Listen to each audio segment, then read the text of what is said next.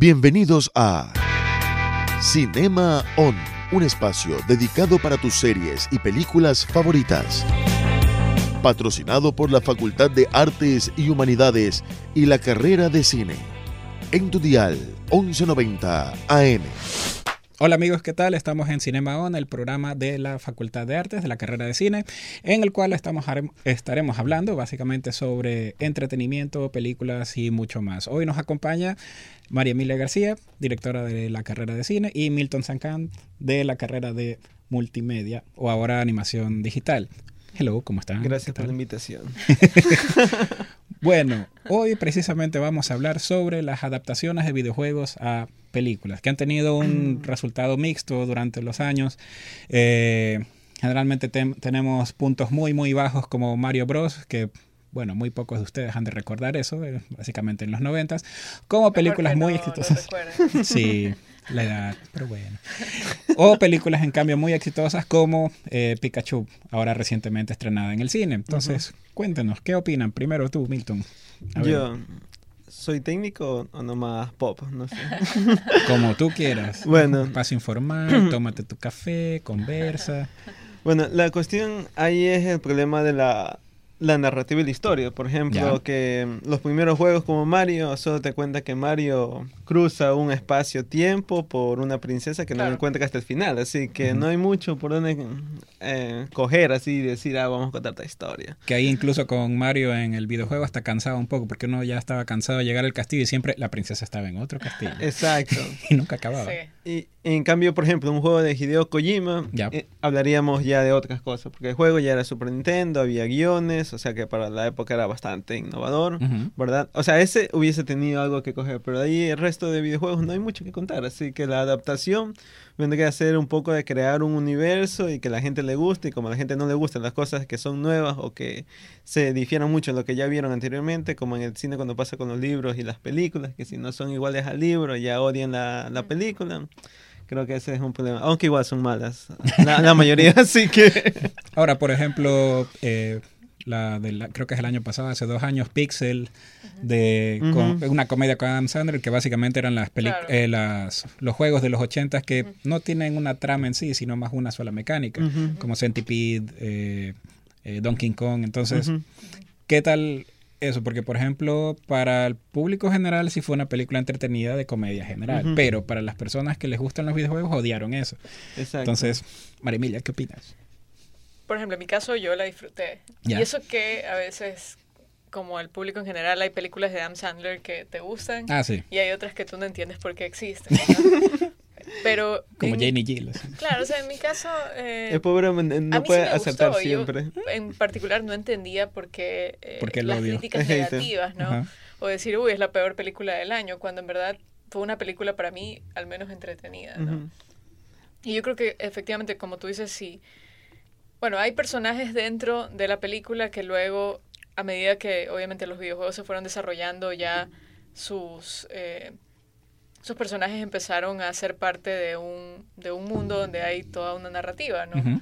Pero que, claro, en, sus inicios como que era un videojuego muy, muy sencillo y del cual obviamente no se podía, como dice Milton, eh, contar una, una, historia, ¿no? Claro. Pero de todas formas, o sea, yo creo que eh, la estrategia aplicada en Pixeles me pareció buena porque eh, cuentas una historia paralela, ¿no? Que gira en torno a, esta invasión, digamos que de, de más allá del, de la Tierra, ¿no? De que vienen a invadirnos y, y obviamente eh, lo hacen a través de estas eh, recreaciones de, de, estos personajes de, de, los videojuegos. Entonces para mí funcionó en, en, ese sentido. Es como un poco lo que, lo que más o menos cuenta también la, la película de Wreck-It Ralph. Ah, así sí.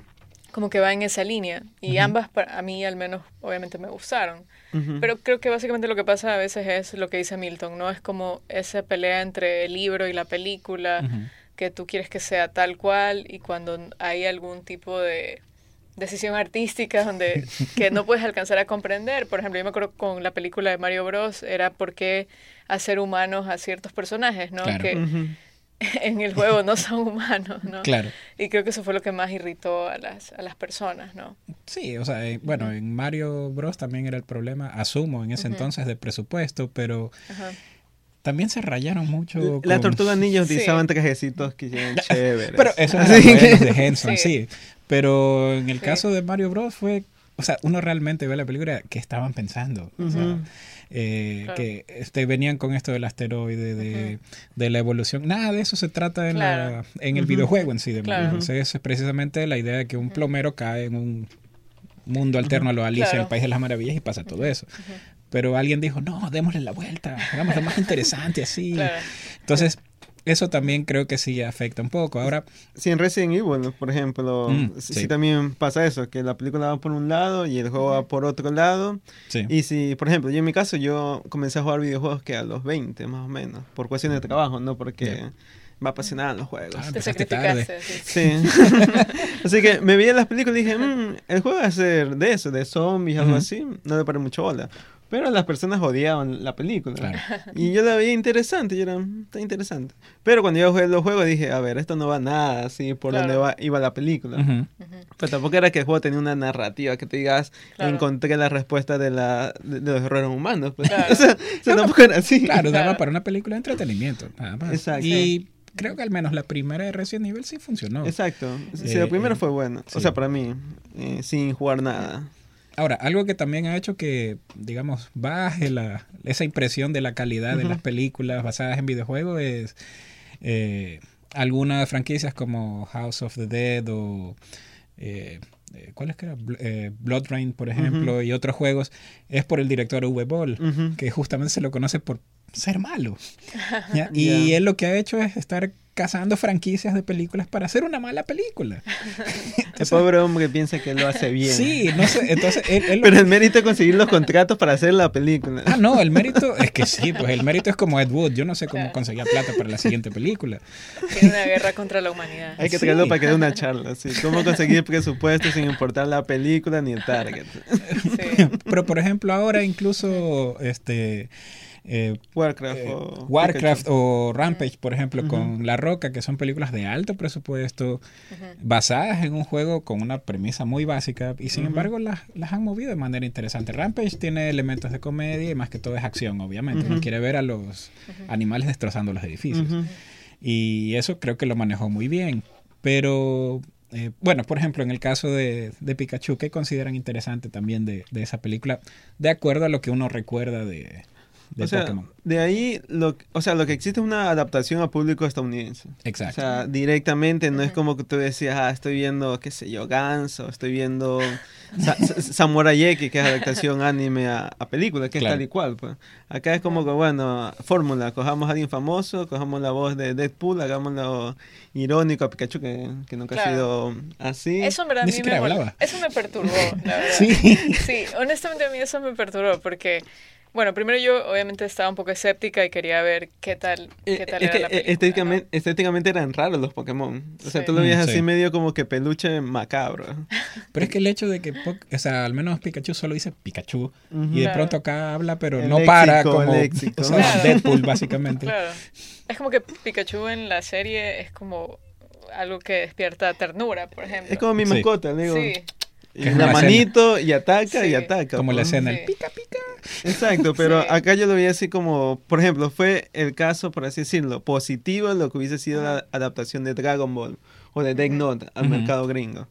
Eso sí fueron fatalities directamente.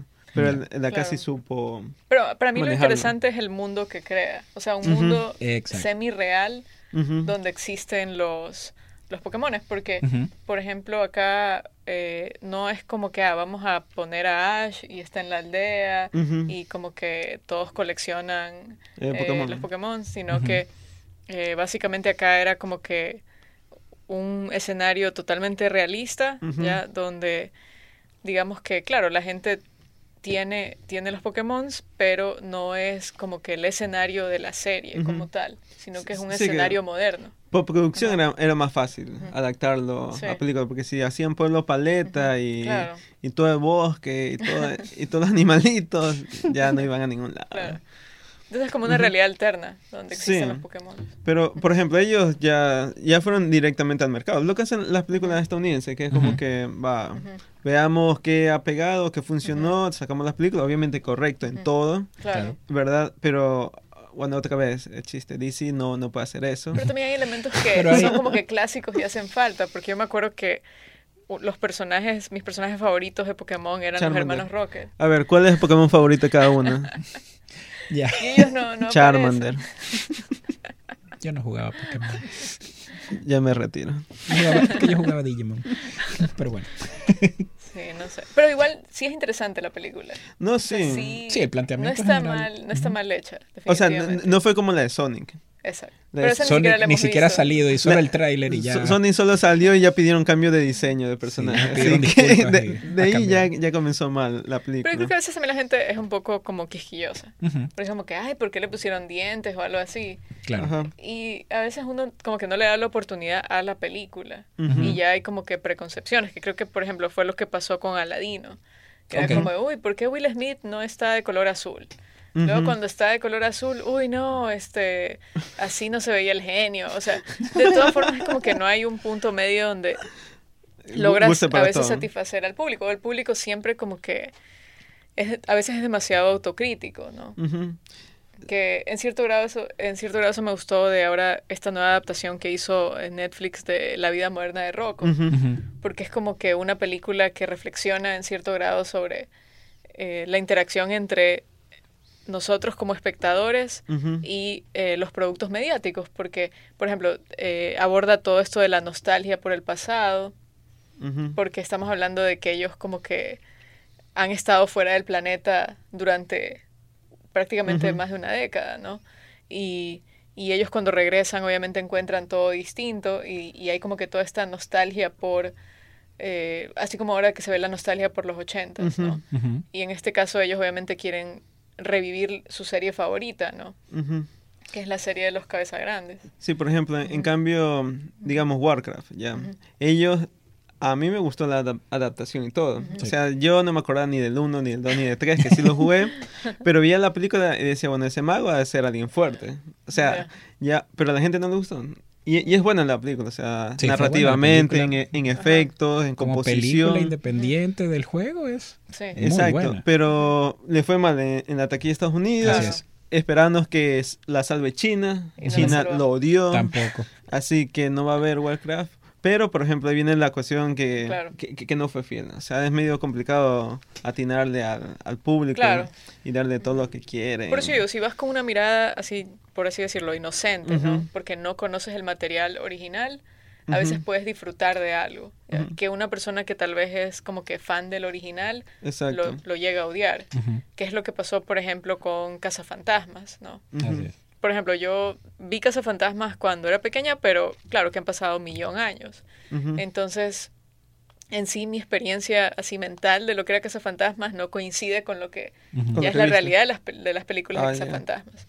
Por ende, cuando yo vi la nueva adaptación, por ejemplo, yo la disfruté. Y luego regresé a ver las películas anteriores y obviamente el, el, estilo del humor es distinto, ya, es distinto, ¿no?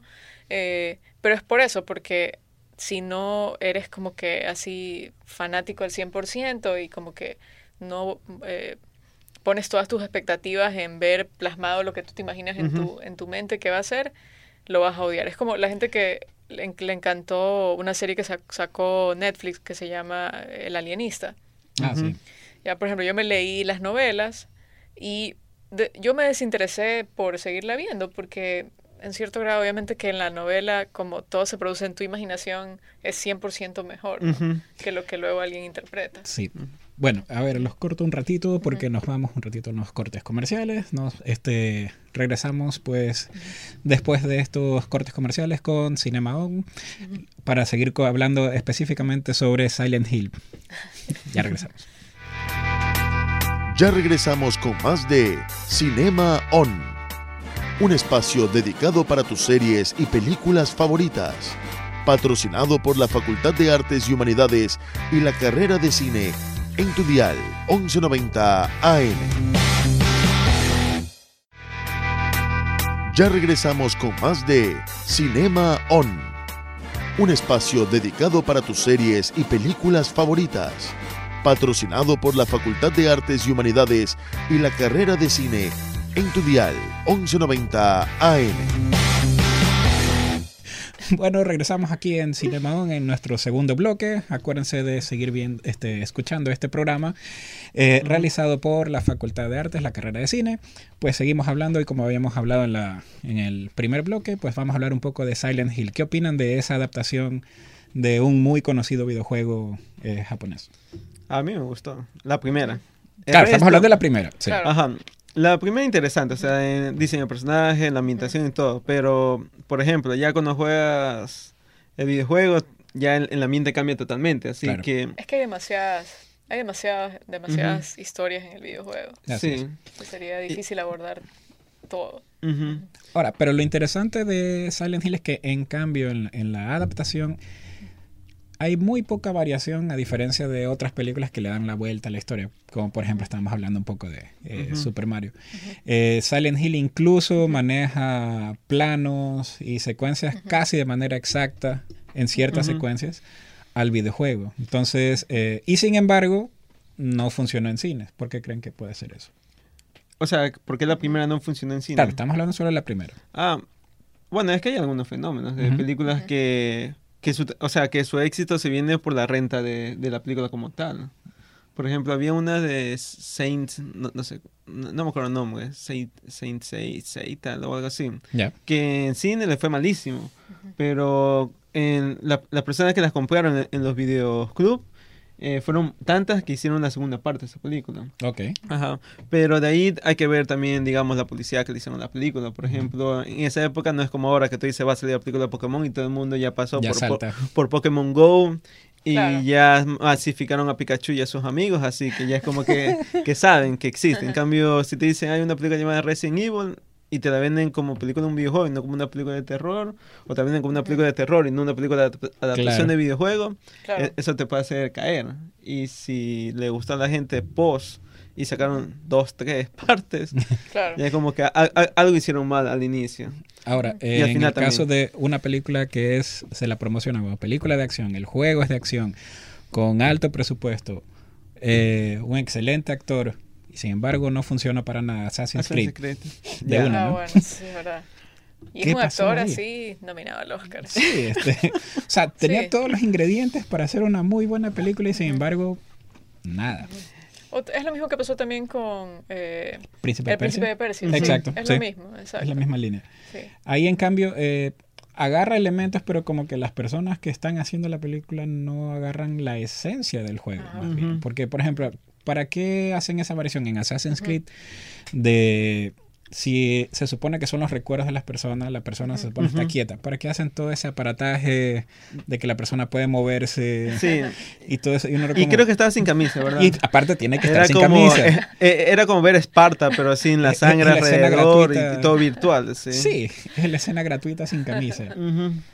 No, yo del juego creo que me he jugado la mayoría. Por, por cuestiones históricas y tesis y todo este, este tipo de cosas. En vez de leer el libro, dice. es más rápido el libro, pero bueno. Lo dejamos, historia, sí. lo dejamos abierto. Sí. Es que tuve que reconstruir el malecón de 1800 y jugué Assassin's Creed para ver cómo ellos hacían el, el nivel. Muy bien, ya ahí me jugué todos, pero por ejemplo... por si acaso.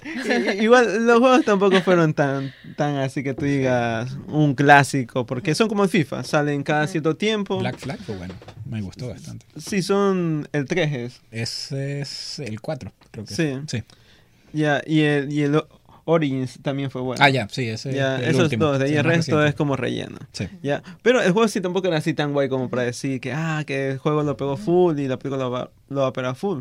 Pero sí se notó un tanto como que lo hicieron, o sea, lo hicieron al personaje más eh, llamativo de lo que realmente es, porque tú como jugador tú eres el centro de atención y todo, todo, se basa sobre ti. En cambio, la película era sobre él y cómo él era el salvador de todo esto y ya se pasaron y era como que ya, ya, ya, ya sé química de todo lo que está haciendo en el juego. O sea, quizás por ahí eh, molestó un poco, ¿ya? La actitud de él, porque en X-Men es súper bueno él. No, claro. Ah, él como actor es muy bueno. Exacto, o sea, fue una, una, mala dirección que ahí a lo que va todo, porque la película tampoco fue como que cogió esencias principales de, de, todos los juegos y, tú decís, ah, tal personaje de tal juego, tal escena es igual a tal juego, o ves fanservice. O sea, no, claro. no era como un mundo aparte donde solo cogieron el nombre y medio lo adaptaron con tecnología. Es que para mí todo es cuestión de suerte. Así como puedes tomar una novela y adaptarla a una película y hacer una adaptación exitosa. Que pueden haber variaciones de eso. Sí, mira, yo, ahorita eh, quiero, ahorita se me vino la duda, por ejemplo, de, de Netflix y Gans. Ya que lanzaron dos ovas y son en, en, 3D y no es que te cuenta, ah, Gans, nada, como capítulo tanto del manga, capítulo 200 comienza ahí y no te da un preámbulo ni nada y no sé si le fue bien, le fue mal, pero a mí me, o sea, yo como me leí el manga yo era que, ah, ya comenzaron por tal capítulo, ya sé todo lo anterior, pero ¿cómo hacen ahí las personas que no han visto... Por eso que ahorita me lo pienso. El factor intriga. Sí, pues. De ley. Ahora, también con adaptaciones de la, de la misma fuente dos veces, por ejemplo, Tom Raider, que hicieron dos versiones diferentes. Hay dos versiones diferentes de, de Tom Raider y refleja un poco la época. como que latina. Yo, según yo, al 100%. Porque es que la primera estamos hablando de, de Tomb Raider clásico, este, que se supone que es de exploración, pero eh, fue de acción y Angelina Jolie, punto. O sea, alguien dijo, hagamos la película y funciona y ya está. Quisieron hacer lo de Detective Pikachu. Sí. en, cambio, la segunda, en cambio, la segunda se acerca un poco más al material de este del nuevo juego de Tomb Raider, más de supervivencia en sí. Claro pero tampoco tuvo un éxito así muy eh, grande. De la última yo lo vi más ingenuo, era como que vayamos con cuidado, de no molestar a nadie, de poner las cosas que le gustan, y al final como que, oye, pero no me mostraste nada interesante. Y se fueron escaleras abajo. como vas cuidando todo y de pronto te tropiezas y ah, ya todo se fue. Es, como una película clásica cuya trama ya se vuelve repetitiva. de todas formas, no es como que vas y estás ante una historia original en términos de las decisiones que toman los personajes, el desenlace. Entonces, o sea, puede ser que el videojuego también vaya en esa línea. Solo que en un videojuego hay otro tipo de experiencia donde obviamente tienes que ir superando niveles ya para poder obviamente llegar al desenlace de la historia, ¿no? Entonces hay otro tipo de gratificación. En cambio, en una película vas 100% por la historia. Exacto. Pero también les quería preguntar, por ejemplo, ¿qué, ¿Qué opinan de las adaptaciones? O sea, bueno, las películas que hacen también sobre Final Fantasy. Mm. Porque hay ah, algunas que son muy buenas. Buenísimo. Sí. Final Fantasy no he jugado ninguno, pero me he visto todos los trailers y todas las sí. porque son, son una bestia. Sí. Por ejemplo, yo quisiera. Es que eso es cuestión de director. Por ejemplo, yo quisiera ver una película de, de Kojima. Así, Kojima y del Toro. Eso hacer una cosa, pero abismal. Es que hacer el juego. Que, miedo me da. ¿ya? Pero, por ejemplo, Kojima, que como te decía, la cuestión de la experiencia. ¿ya? Por ejemplo, no es lo mismo en el cine tú ver a un personaje que se arrastra por el piso y, y, no se puede levantar a que tú estés controlándolo y que te quieras levantar y que no te puedas levantar y así por tres minutos. Y estás como que, oye, ¿y esto es qué va? Y te arrastras y medio se va agarrando las cosas. O sea, eso es una experiencia personal que sería como la, lectura. Claro, yo me acuerdo un videojuego que uno de mis favoritos que se llama Heavy Rain, por ejemplo. Ah, que era un videojuego donde tú tomas las decisiones. Estoy segura que obviamente la trama expuesta de, corrido a la finales no me hubiese impresionado tanto como la experiencia de ser la persona como que vaya escogiendo, así como fue la película de Netflix eh, Bandersnatch, donde más es como que el, el, placer de tú escoger cuál va a ser el destino de, o, la, o, ponerte en el lugar del personaje. Y las reacciones en base a la decisión que vas tomando. Sí, porque, por ejemplo, en los videojuegos hay como que un, una separación bastante delimitada que es el tiempo que tú le das al espectador para interactuar y el tiempo para tú contar la historia. Por ejemplo, Heavy Rain es, bastante narrativo, igual que, por ejemplo, en este caso, Quantum Break. O, Quantum Break, sí. Ajá. Pero en cambio, Quantum Break fue demasiado narrativo que fue aburrido en cambio el juego. O sea, es como que te contaban unas películas con super render y todo, pero tú quieres jugar, no, no, quieres que te cuenten mucha historia. En, en cambio, en el cine solo es narrativo, o sea, tú estás espectador 100%. Pero digamos, Quantum Break quizás hecho película porque ellos hicieron casting de, buenos actores. Tenían como cinco actores famosos. Claro. Pero el juego le fue mal. Claro. Ahí viene la adaptación del director. Ahora, finalmente, de los, por ejemplo, juegos que han, este, obviamente han funcionado muchos, que sin embargo, si se les hace una adaptación, tal vez no funcionen de la misma manera. Por ejemplo, Metal Gear, ¿qué tal las expectativas de una película sobre eso? Mm. O va a terminar siendo como una película más de... Para mí sería una película más de acción. Sí, puede ser. Yo confío en los japoneses. Es que para mí el, lo que a la gente le gusta de Metal Gear es el realismo. El realismo, Pero obviamente el realismo en el contexto del videojuego. No el realismo así de la trama, en, como que no es que la trama es hiper mega interesante. Obviamente hay en el videojuego hay sorpresas, ¿no? Tú no sabes cuál es el malo, luego se te revela, ah, ya, este es el verdadero malo. Que son cosas que se ven en el cine sí, desde claro, hace full tiempo. Sí, pero, por ejemplo, eh, para mí hay una película, hay un videojuego que podría ser película, que es Dead Space, por ejemplo. Dead Space, por ejemplo, sí. Y hasta ahora, por suerte, nadie... nadie se ha metido. Ya mismo huevo, quién sabe si va para eso. Bueno, lastimosamente llegamos ya al final del eh, programa, entonces, eh, no sé seguiremos hablando pues en un siguiente episodio de Cinema No se olviden enviarnos sus comentarios y sugerencias. Acuérdense de este programa pues está realizado por la Facultad de Artes, la carrera de cine. Nos vemos en un siguiente episodio. Hasta luego. Hasta luego. Gracias.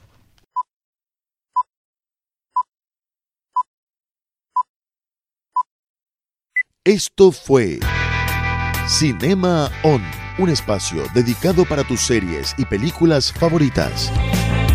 Patrocinado por la Facultad de Artes y Humanidades y la carrera de cine. En tu dial 1190 AM.